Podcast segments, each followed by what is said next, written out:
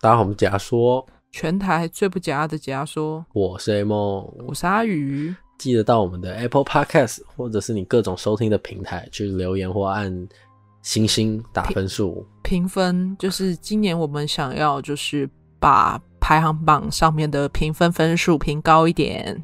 对哦，你可以到我们 Apple Podcast 帮我们评分评五星，然后因为如果我们有抽排排行榜的话，就是有可能会有更多的听众来听我们节目，然后我们就有抽奖活动可以办，对，差不多，这样就这样。那今天的案子非常特别，因为要牵扯到我们很久很久以前，就是我们那时候刚做初期没多久。第二季第九集，台湾十人分尸案，你还记得那个吗？女保险员去她的机车行，然后都会失踪。对啊，我那时候也有跟保险员在聊这起命案，这个蛮有印象。然后那个杀人魔机车行老板就有可能有吃人肉这件事情。那详情想要听的听众就可以去点第九集，然后标题就是十人分尸案。那为什么会讲到跟这个案子有关呢？因为当时这个案子在侦破的时候，有一个很一个关键就是。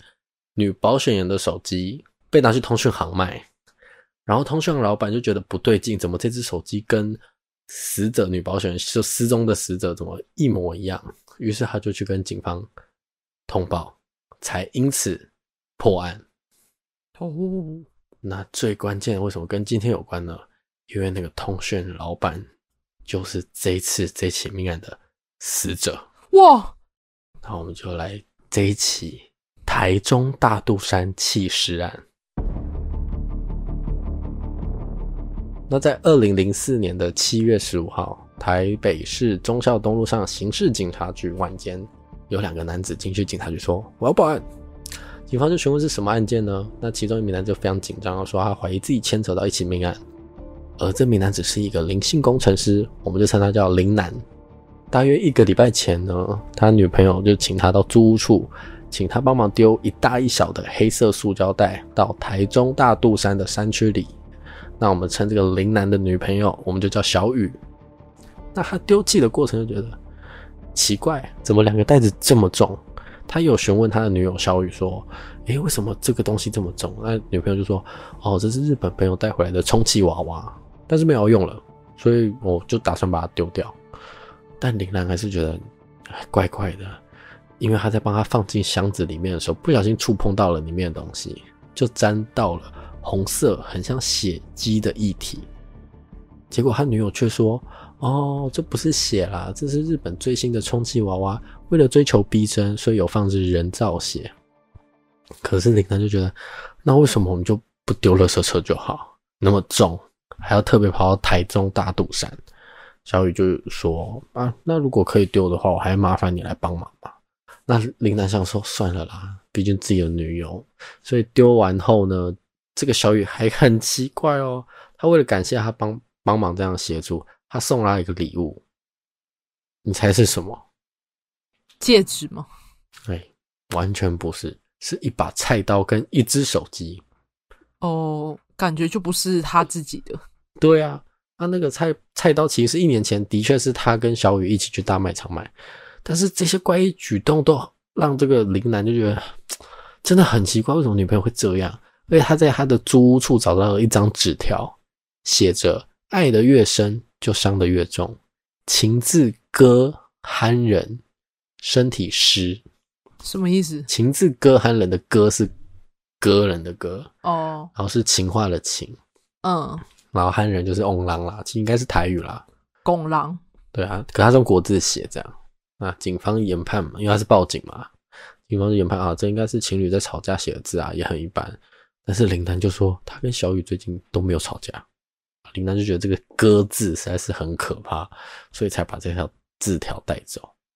但是最后他在家里怎么想都不对劲，怎么可能那两袋是充气娃娃？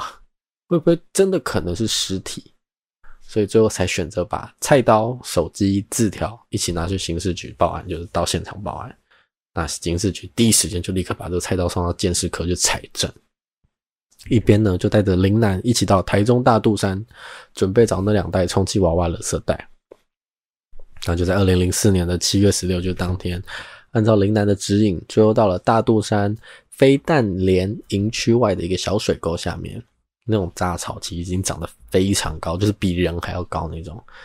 那林南就说大概是这个附近。那警方只好开始把这个杂草边除啊，边开始搜寻。一开始还找不太到，但突然一名员警就说有看到类似的东西。结果不是说一大一小垃圾袋吗？找到了小的袋子，一打开是一颗人的头颅。哦，林南就现场被吓到说不出话，因为他怎么想都没有想到他是帮忙弃尸。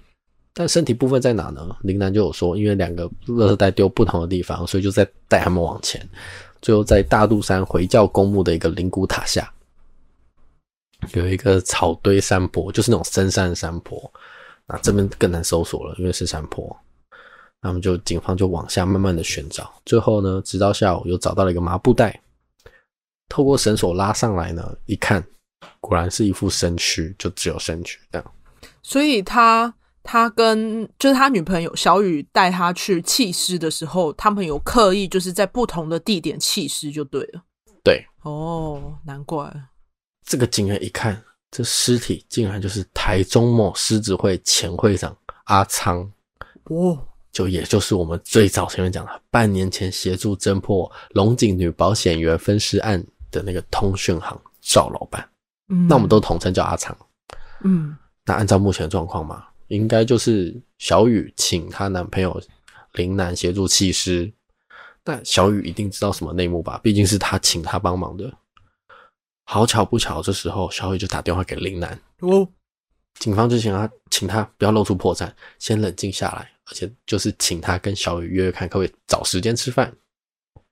小雨就说：“哦，他在台北市，可以约吃饭啊。”所以他们最后呢，林南就跟小雨约了晚上六点的时候，在台北车站外面集合，然后一起去台北的饭店吃饭。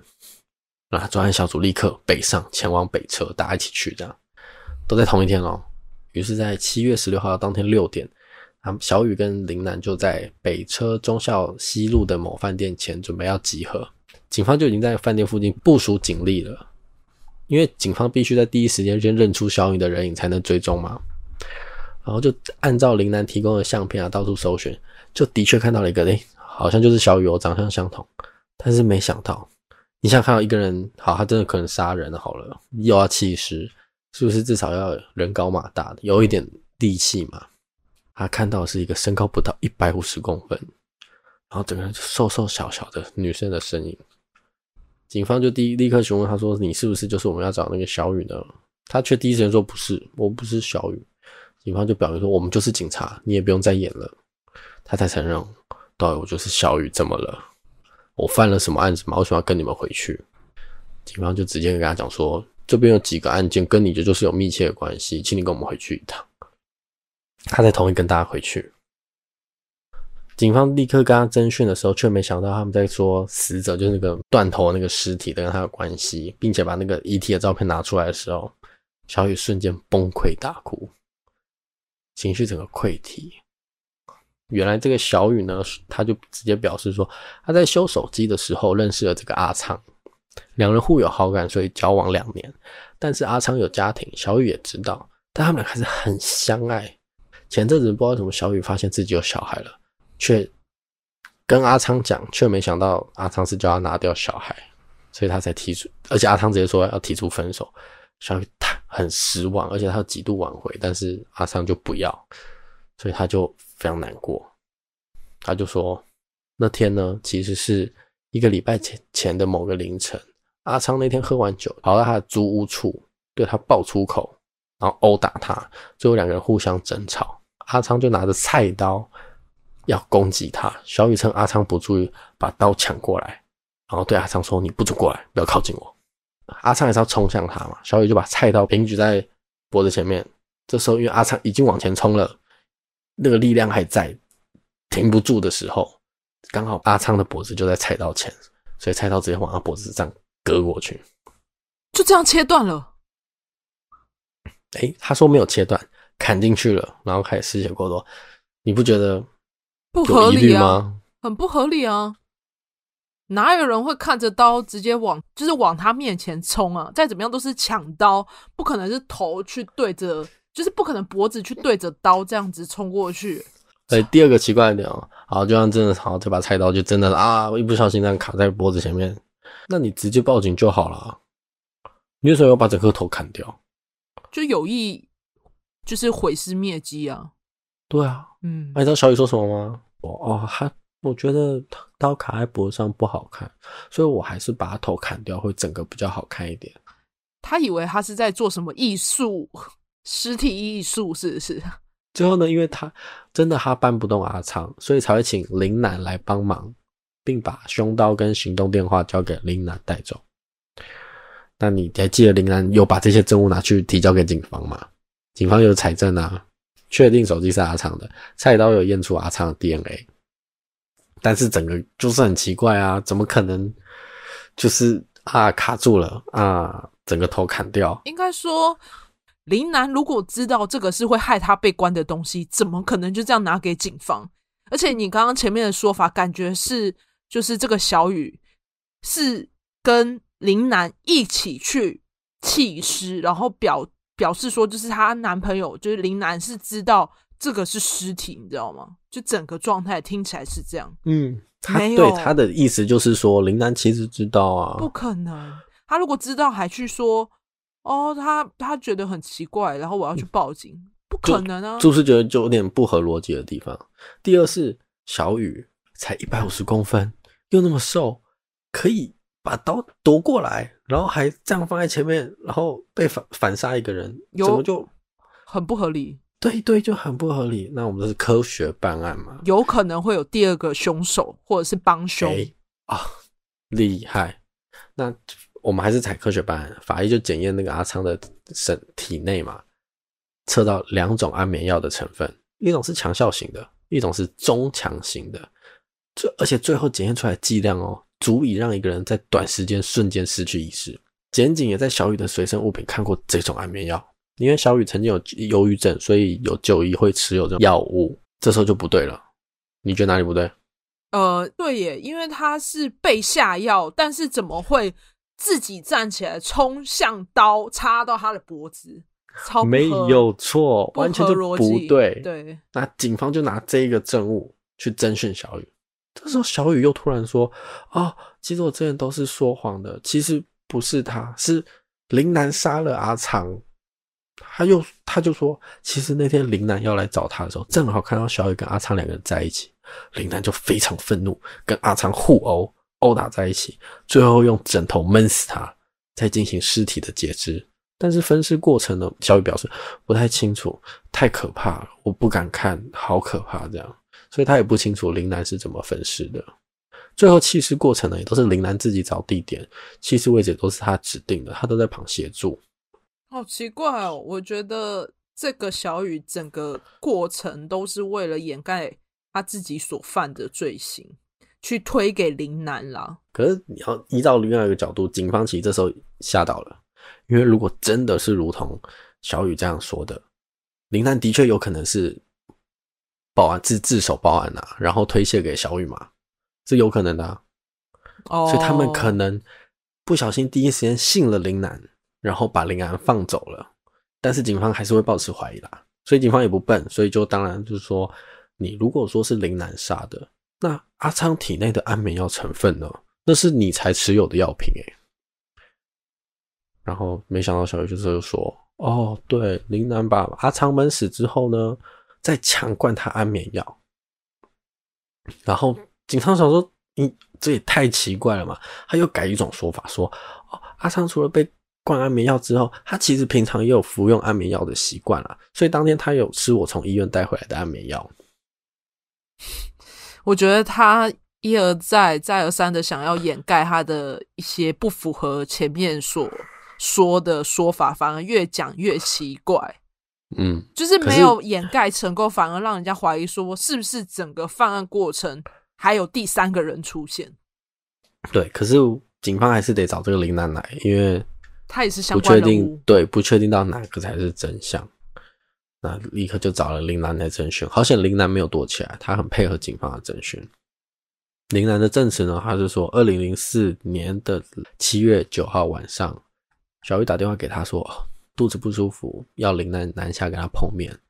他也直接跟他说：“如果你今天不下来，那我们之后也不用再见面了。”那林南听到当然就是啊，我现在立刻要南下，都说要分手了。于是，在七月十号的凌晨十六分，到台北松山车站准备搭车，坐统联客运南下。